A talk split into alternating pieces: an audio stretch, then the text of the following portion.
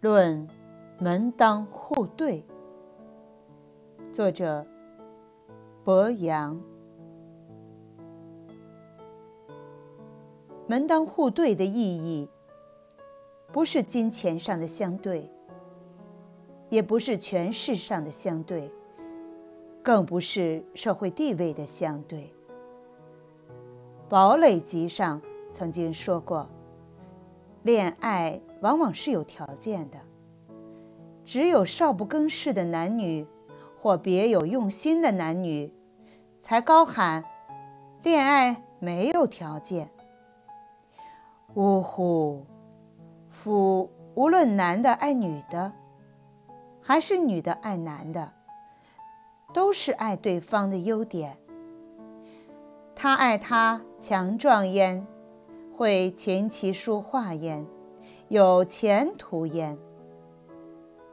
他爱她苗条焉，伶俐焉，漂亮的不像话焉。这些优点便是条件矣。问题是，世俗中所谓的条件，往往指的是金钱、权势和地位。因此，稍稍有点灵性的男女，都以谈金钱、权势、地位为羞。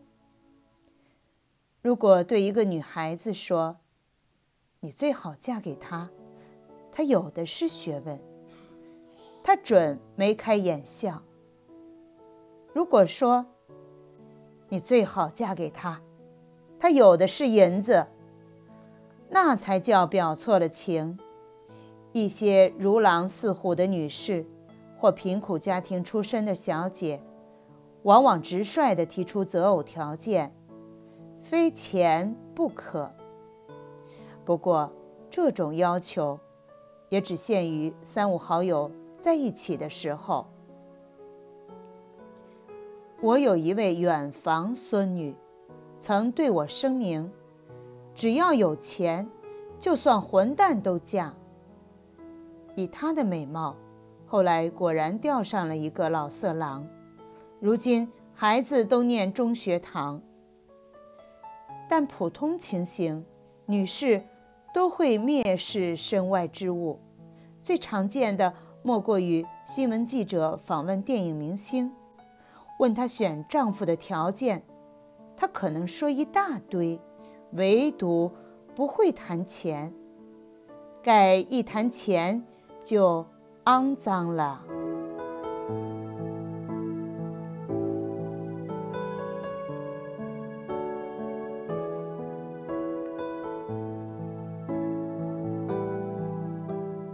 但电影明星很少嫁给穷光蛋，不是嫁给老板，就是嫁给导演，再不然就嫁给有同等分量的男明星。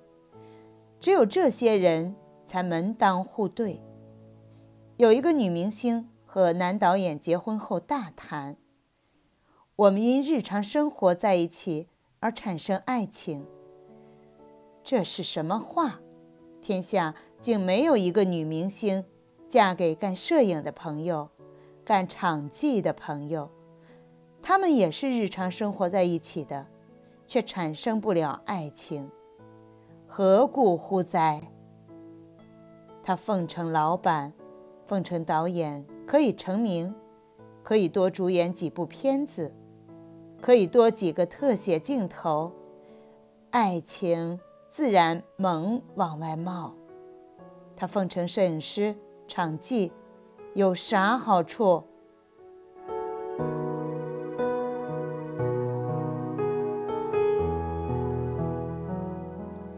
任何幸福夫妻。一定门当户对。这不是说两个年轻男女一定要先弄清楚对方的身世再谈恋爱，而是相似的男女自然而然的容易结合。女孩子如果家住洋楼，拥有汽车，今天去维也纳参加夏令营，明天去奥斯陆滑雪，恐怕。一个以送报为生的报贩很难将他追到手。小说中和电影里可能追到，此类小说和电影能坑死人。即便追到手，他们怎么过日子？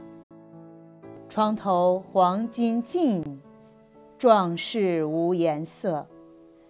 做丈夫的，如果在经济上不能供应妻子，该丈夫在家庭中就直不起脊梁。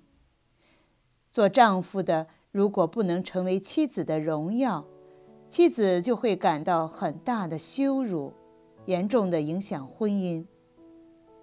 我有一位朋友，娶妻的条件有三：一曰漂亮，二曰漂亮，三曰漂亮。还好，皇天不负苦心人，娶了一位漂亮的。可是该妻子却是一个山窝土豹子，客人来访想见见新娘，她打死都不肯出来，一再拜托。